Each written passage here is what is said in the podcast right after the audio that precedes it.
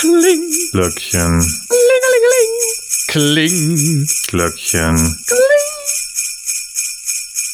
Ich wünsche mir langsam ein Ende herbei. Wir sind auf der Gra Zielgeraden. Türchen 2 und 2. Juhu. Ja, ich bin, ich bin müde und wir sind langsam nicht mehr sicher, was wir alles schon besprochen haben. Das hier löst sich auf. Und ich schmeiß die Zettel immer danach weg. Wer macht denn sowas? Jemand, der nicht durcheinander kommen will. Genau, genau. Dann nimmt man einen weiteren Becher. Ja, Ja, ich habe jetzt auch einen anderen Becher, aber in dem Becher äh, ist schon anderer Kram drin. ja, der Aber Becher mit dem trinken, ne? Fächer ist wie der Kelch mit dem Elch und der Becher mit den Fächern. Ja, ja, Ja. genau. In dem Becher ist nämlich noch ein bisschen Cola drin gewesen. Es ist tatsächlich Bess. Flaming Bess, genauer gesagt. Mhm. Das ist Ansonsten wäre es wie eine Kuh. Bessie, die Kuh. Ja, das ist dann wieder meins. Flaming Bess ist eine Romanserie von Thomas Ziegler, der vielleicht auch bekannt ist als Perry Roden-Autor. Getroffen bin ich eigentlich auf diese Serie überhaupt erst, weil es eine Band Flaming Bess gibt, die eine Platte gemacht hat, die diese Geschichte eigentlich erzählt. Und Thomas Ziegler, ich nehme mal an, dass er diese Platte einfach in, einen Rom in Romane gefasst hat. Und zwar geht es darum, die Erde ist vergessen und auf irgendeinem Planeten, wahrscheinlich der letzte Planet eines galaktischen Reiches, sind die Menschen noch übrig und wissen nichts mehr. Und es gibt noch ein Raumschiff dort und eine Raumschiffskommandantin. Äh, und diese will sich auf den Weg machen, die Erde zu suchen. Denn die Menschheit ist eigentlich nach einem Krieg gegen ein Echsenvolk ja, am Rande Untergangs. Und sie bricht im Grunde genommen mit dem letzten Raumschiff auf, um die Erde zu suchen und Hilfe zu suchen gegen die Echsen. Das zieht sich über ein paar, eine Reihe von über neun relativ kurze, knappe äh, Romane hinweg, wo sie auch ja, auf die Echsen treffen, auf die Echsenvölker, wo sich das äh, Grauen an Bord schleicht, äh, wo sie auf weitere Menschenvölker treffen, die in einem Sternbaronat leben. Es ist im Grunde genommen echter Pulp, der da nochmal geschrieben wurde, obwohl es eigentlich ja in den 80er Jahren geschrieben wurde. Von 1986 bis 1987 ist das Ja. echter, purer, klassischer Pulp. Kann ja auch aus den 80ern noch halb sein. Ja, Ne? ja. Aber jetzt das, was man eigentlich mehr so aus den früheren Zeiten kannte. Raumschiff bricht auf und man erlebt im Grunde genommen in jedem Roman neue Abenteuer, wo man, und man befindet sich im Grunde genommen auf der Suche nach der Erde und kommt Okay. dann immer ein Stück weiter, gerät in Gefangenschaft, findet andere Menschen, denen, von denen man sich Hilfe erhofft, die man aber selber helfen muss, trifft auf die Gegner selbst, die sich als vielleicht gar nicht mal so schlimm herausstellen, wie man denkt. Und bekommt das Grauen an Bord, so heißt nämlich auch ein Roman. Also es ist wirklich äh, die klassischen Romantitel auch. Und irgendwann, irgendwann erreicht man dann auch Erde und muss mit einem ziemlich großen Schock vorlieb nehmen, wie es dann natürlich auch äh, gerne mal gemacht wird. Da möchte ich auch so viel zu verraten. Das Interessante dabei ist allerdings wirklich dieses Musikalbum, diese Platte, die erzählt im Grunde genommen diese Geschichte auch. Weiß ja gar nicht, was zuerst erschienen ist. Mal direkt mal gucken.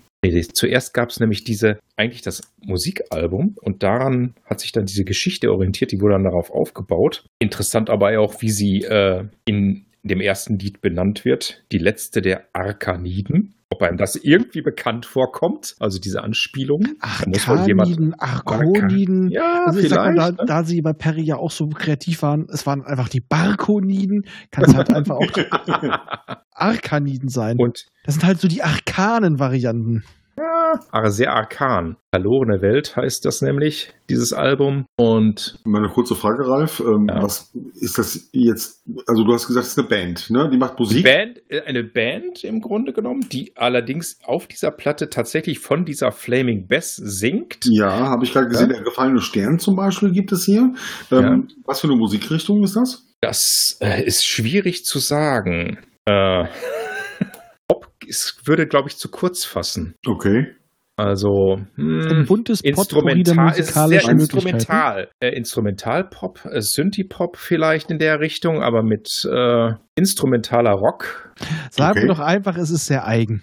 Und Ja, breit es ist was Eigenes, genau. Ja, Sehr okay. eigen. Das Ja. Besondere ist, ich habe das schon als Jugendlicher wirklich äh, in jungen Jahren von meinem Bruder mal, äh, er hatte das noch als Platte irgendwie von einem Kollegen und da habe ich das auch überspielt. Dann habe ich die auch noch mal irgendwann so bekommen und dann plötzlich traf ich auf die Bücher und konnte diese gesamte Geschichte nochmal nachlesen, nur in natürlich wesentlich aufgepeppter Form, äh, aber im Großen und Ganzen eben dasselbe. Und mhm. es war eben, hat ein bisschen was auch die Musik äh, von dem Film Heavy Metal. Nur eben nicht mit Heavy Metal, sondern mehr Rock, Pop-mäßig, also, aber im Endeffekt äh, hat, bringt es denselben Stil rüber. Ja, okay. Ich habe gerade so ein bisschen so äh, progressiv Rock aus den 90, äh, 70er, 80ern vor Augen, so Marillion, Genesis, ähm, Pink Floyd oder sowas. Das war jetzt so meine erste Assoziation dazu. es geht auch ein bisschen in Richtung, naja, Pink Floyd. Ich würde es jetzt nicht mit Pink Floyd vergleichen. Ja. Aber ich verstehe schon, was du ich meinst. War hm? damals hin und weg davon. Okay. und die Buchreihe ist eben eine schöne, kleine, knappe Reihe, die ist abgeschlossen soweit, ne, mit die Geschichte ist und man kann sie wirklich gut lesen. Mhm. Okay. Obwohl ich eigentlich auf Thomas Ziegler äh, ursprünglich erst da noch getroffen war, eben bei Perry Roden. Äh, und dann sah ich, was hat da, da sah ich nur im Buchladen, da hat ja noch was geschrieben, was ist denn das? Und dann erkannte ich das überhaupt erst und dann habe ich den Zusammenhang gesehen und ja, okay. hat mich damals dann eben gepackt. Mhm. Und wie gesagt, es sind relativ dünne Romane. Es, die, auch das ist so die klassischen alten Romane, die jetzt ja auch nicht so lang waren, so, dass man ja vielleicht 160 bis 180 Seiten oder so nur hat, nicht die dicken Wälzer von heute. Man beschränkt sich auf das ja. Nötige. Auf das ja. Wesentliche. Genau. genau. Und kurz und knapp und äh, die Handlung geht zügig voran. Mhm. Und die Serie heißt dann eben auch Flaming Bess, Rebellin der Galaxis. Also das man klingt merkt, schon Äh, man merkt das Genre, ne? absolut, äh, absolut. Absolutes Pulp.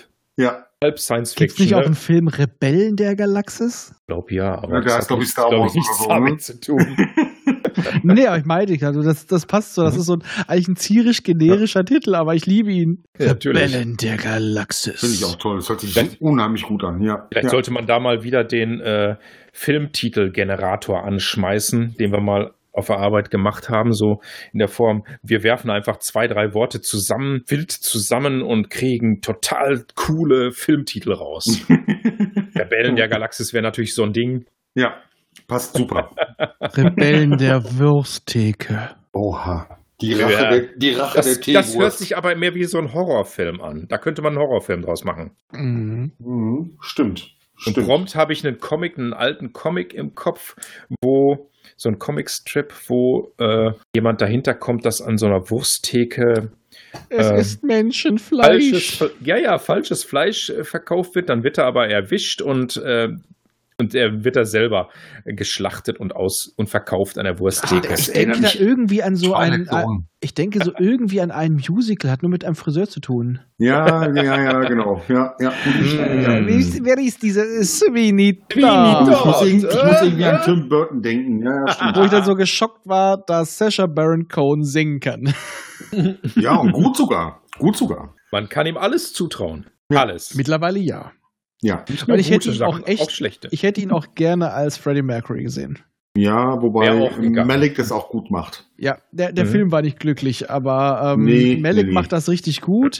Ja. Aber Sasha Baron Cohen hätte ich auch gerne gesehen. Ja, ich glaube, er hätte ihn auch gut spielen können. Ja, auch optisch ist da eine recht große Nähe. Ja. Ja. Oh ja. ja, cool. Guter Tipp. Bevor wir jetzt weiter abschweifen, heißt es, ja, ich muss nicht den Alarmknopf drücken. Ich, ich habe schon die ganze Zeit den Finger drüber schweben. ich wollte gerade sagen, ein, ein schönes Freddie Mercury-Zitat, aber mir fällt nichts zum Abschied ein. Mm, spread your wings and fly away. Ja, danke. Ansonsten ja, hätte, ich, hätte ich gesagt, ja. oh ja, Show must go on. Das ist das gekauft. Das hätte ich hier noch was anderes, hätte ich eine ja. Boyband zitieren müssen. Sorry, see. Nein, das wäre ah. Vergiss es. Tschüss. Mach's bye, gut. Bye. Ciao.